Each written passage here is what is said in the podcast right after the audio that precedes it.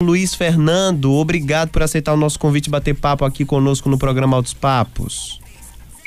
Muito boa noite a todos, é um prazer estar aqui com vocês.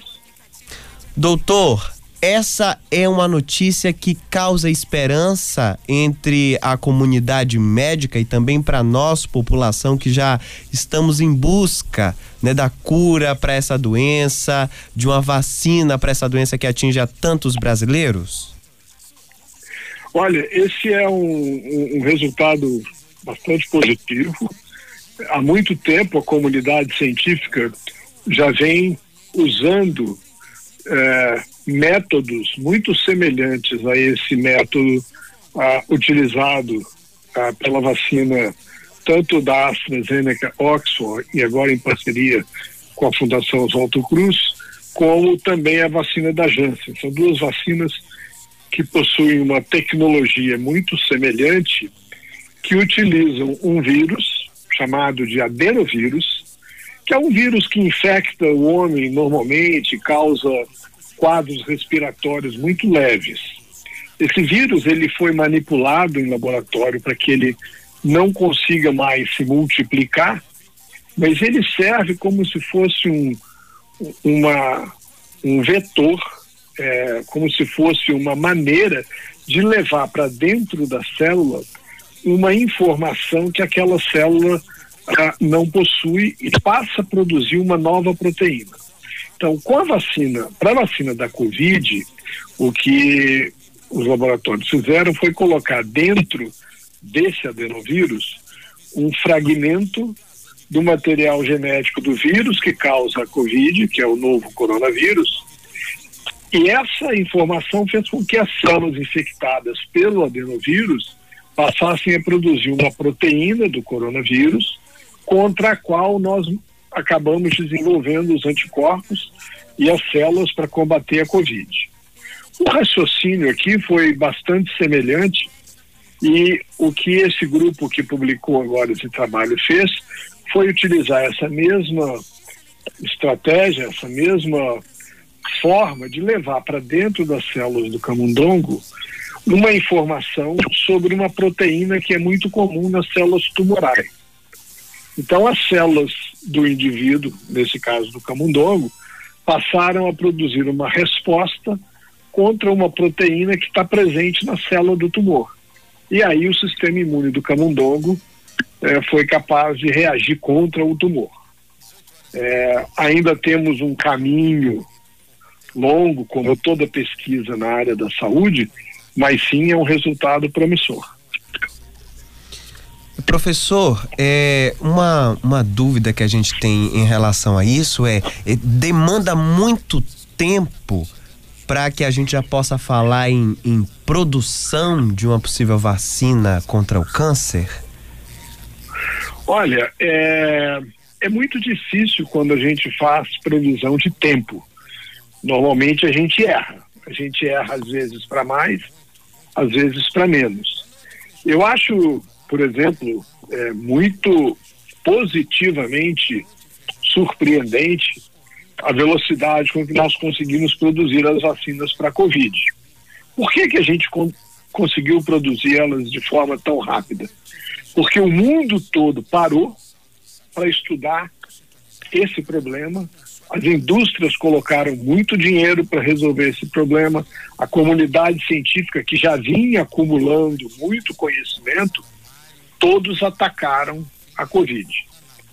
É, tem muita gente estudando câncer, tem muita gente trabalhando nesse, é, nessa direção, de tentar melhorar a resposta imune, fazer com que o próprio organismo consiga é, combater o câncer de maneira mais eficiente. Nós já tivemos grandes avanços. É, usando formas de tratamento diferente, vários tumores hoje são tratados com uma maneira que a gente chama de imunoterapia, que se desenvolveu muito nos últimos anos. É possível que a gente se surpreenda positivamente e que alguns esforços se juntem para a gente acelerar. Mas é sempre muito difícil falar em tratamento, em velocidade com que isso chega para a gente. Doutor, a gente teve um bate-papo aqui no programa sobre ah, os estudos, né, de um imunizante contra o HIV, que por décadas, né, pesquisas vêm sendo realizados neste âmbito e não se consegue chegar a, a um imunizante que seja adequado, adequado para lidar com as possibilidades e a quantidade de mutações que o vírus do HIV possui. No caso do câncer, qual é o principal desafio na elaboração de um, de um imunizante? O grande desafio no caso do câncer é que a gente não tem um câncer. É, a, câncer é um nome genérico é, para uma coleção muito grande de doenças, que todas elas têm por característica essa multiplicação acelerada das células mas é muito difícil achar dois indivíduos, dois pacientes, que tenham dois tumores, por exemplo, no pulmão e que eles sejam iguais. Porque ao longo do desenvolvimento do tumor, é, essas células foram acumulando alterações e faz com que os indivíduos tenham, é, cada um quase que o seu próprio tumor. Então é importante a gente encontrar mecanismos e alterações que são comuns à grande maioria dos tumores. Então, essa variabilidade dos tumores é, sem dúvida nenhuma, um desafio para formas mais genéricas de tratamento. O, doutor, isso quer dizer que mesmo se for possível é, a, a, a, criação, né, a elaboração de um, de um, a fabricação de um imunizante contra o câncer, outras formas de tratamento não vão ser descartadas e, ao contrário, é. podem ser combinadas à vacina? Eu acho que essa é uma boa perspectiva. É, aqui tem uma coisa que é, é um desafio para o sistema imune.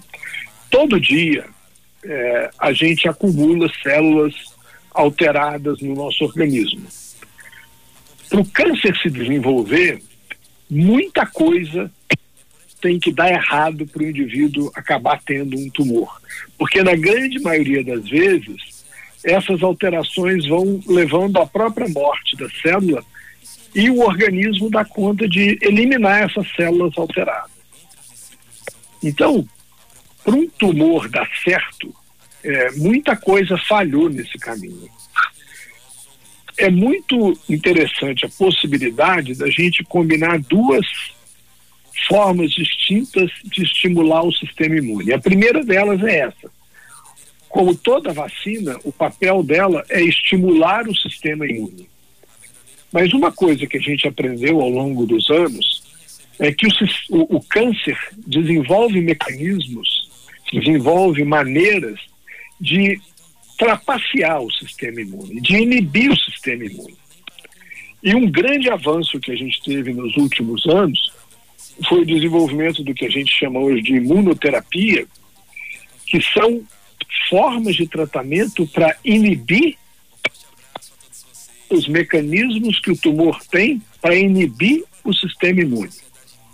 Então eu teria aqui duas combinações, uma de empurrar o sistema imune para frente, de estimular o sistema imune, e a outra de impedir que o tumor iniba o sistema imune. Se a gente fizesse uma analogia com um carro, eu uma vez vi uma figura dessa com um amigo num congresso nos Estados Unidos. Uma, a da vacina, é a gente pisar no acelerador. A outra, da imunoterapia, é da gente cortar o fio do freio.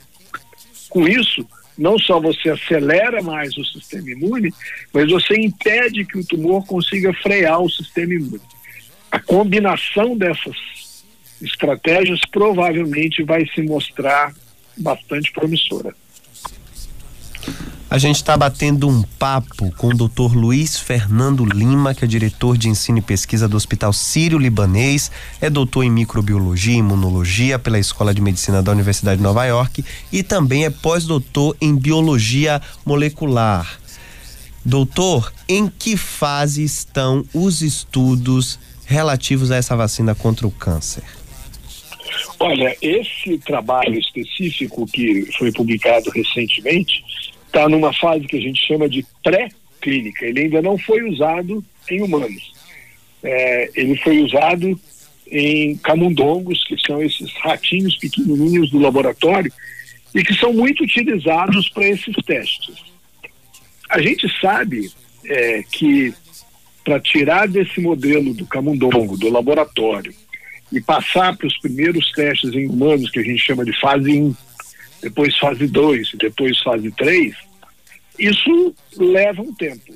E provavelmente, no decorrer desse desenvolvimento, pequenos ajustes acabam sendo necessários para acertar o processo e o desenvolvimento da droga. Então, hoje, esse estudo especificamente ainda está nessa fase que a gente chama de pré-clínica. Depois ele tem que passar por um estudo que a gente chama de fase 1, onde cerca de dezenas de pacientes são testados, muito mais olhando para a segurança dessa nova terapia. Depois a gente passa para um estudo que a gente chama de fase 2, que aí algumas centenas, poucos milhares de pacientes são tratados, onde a gente pergunta se de fato funciona em humanos. E aí depois os estudos de fase 3, onde alguns milhares de pacientes são tratados para a gente medir numa população maior o tamanho desse efeito. Então temos ainda um caminho a percorrer, é, mas é assim que a ciência avança. A ciência avança é, com esses passos cautelosos, com protocolos que visam segurança e qualidade de todos os medicamentos desenvolvidos. Doutor Luiz Fernando Lima, Joana Morbeck, jornalista aqui do nosso programa, também tem uma questão para fazer. Doutor, boa noite. Passada essa fase boa de noite, testes, é, vocês já sabem quem, serão, quem será o público-alvo dessa vacina? Olha, é, é, a gente ainda vai precisar entender, o grupo uh, envolvido nesse estudo vai ter que definir, por exemplo, é, se esses pacientes terão é, um tipo específico de tumor, é, se serão pacientes com tumores é, mais ou menos avançados. Eu acho que ainda é cedo para saber, saber quais seriam os pacientes para os primeiros testes em humanos. Acho que eles terão que olhar os resultados com cuidado para saber aonde tem mais chance de funcionar. É, doutor, porque justamente é, essa foi a questão que a gente levantou aqui no bastidor, o Joana Morbeck inclusive trouxe essa questão, porque a vacina é, é uma, uma estratégia para prevenção de doenças, né?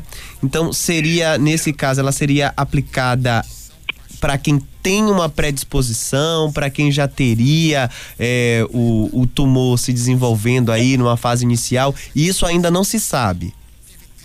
É, esse seu ponto é, é muito bem levantado. É, talvez o termo vacina aqui ele seja um pouco fora do contexto. É verdade que a gente usa o termo vacina normalmente como uma maneira de prevenção. Nesse caso aqui, é uma maneira de tratamento. O termo vacina que foi usado porque o que as vacinas fazem normalmente é estimular o sistema imune para que ele lute contra um eventual desequilíbrio do organismo. Então, quando a gente se vacina, por exemplo, contra a, a febre amarela, é para que a gente, se encontrar com o vírus da febre amarela, tenha uma resposta capaz de impedir que a doença avance. Então, o termo vacina aqui é usado nesse sentido, mas é, ela não será utilizada é, como forma de prevenção. É, não existe uma estratégia de prevenção é, baseada no sistema imune, estimulando o sistema imune. Existem estratégias de prevenção de alguns tumores, existem importantes estratégias de diagnóstico precoce de outros tumores, mas nesse caso aqui, a vacina vai ser, está sendo estudada, no fundo, como uma forma de tratamento. É, doutor, eu sei que o senhor já explicou isso brevemente, mas eu gostaria que o senhor explicasse mais uma vez, porque eu não consegui entender com clareza e tenho medo que os nossos ouvintes também não, em relação a como que os estudos que desencadearam aí a produção da vacina contra a Covid sinalizaram para a possibilidade de, de uma vacina contra o câncer. É, vamos, vamos repetir então. Hoje nós temos fundamentalmente três tecnologias para a produção das vacinas contra a Covid. Uma delas é o próprio vírus, coronavírus, que é crescido em laboratório e é inativado, é morto, e aí ele é usado como vacina. Essa é a estratégia, é, por exemplo, no Brasil, da Coronavac, da parceria da Sinovac com o Instituto Butantan. Então, é o próprio vírus causador da Covid-19 que é inativado no laboratório por produtos químicos. Esse vírus é morto, ele não vai se replicar mais, portanto, a vacina não vai causar a doença em ninguém, mas é o suficiente para estimular o sistema imune, tanto na produção de anticorpos quanto na produção de células. Existe uma outra tecnologia bastante diferente que se chama de vetor viral a gente utiliza um outro vírus, no caso tanto da AstraZeneca Oxford quanto a vacina da Janssen, esse vírus é um vírus chamado adenovírus, que como eu disse é um vírus que circula entre nós humanos em alguns animais e causa resfriados comuns, às vezes causa uma conjuntivite. É um vírus que não causa grandes problemas.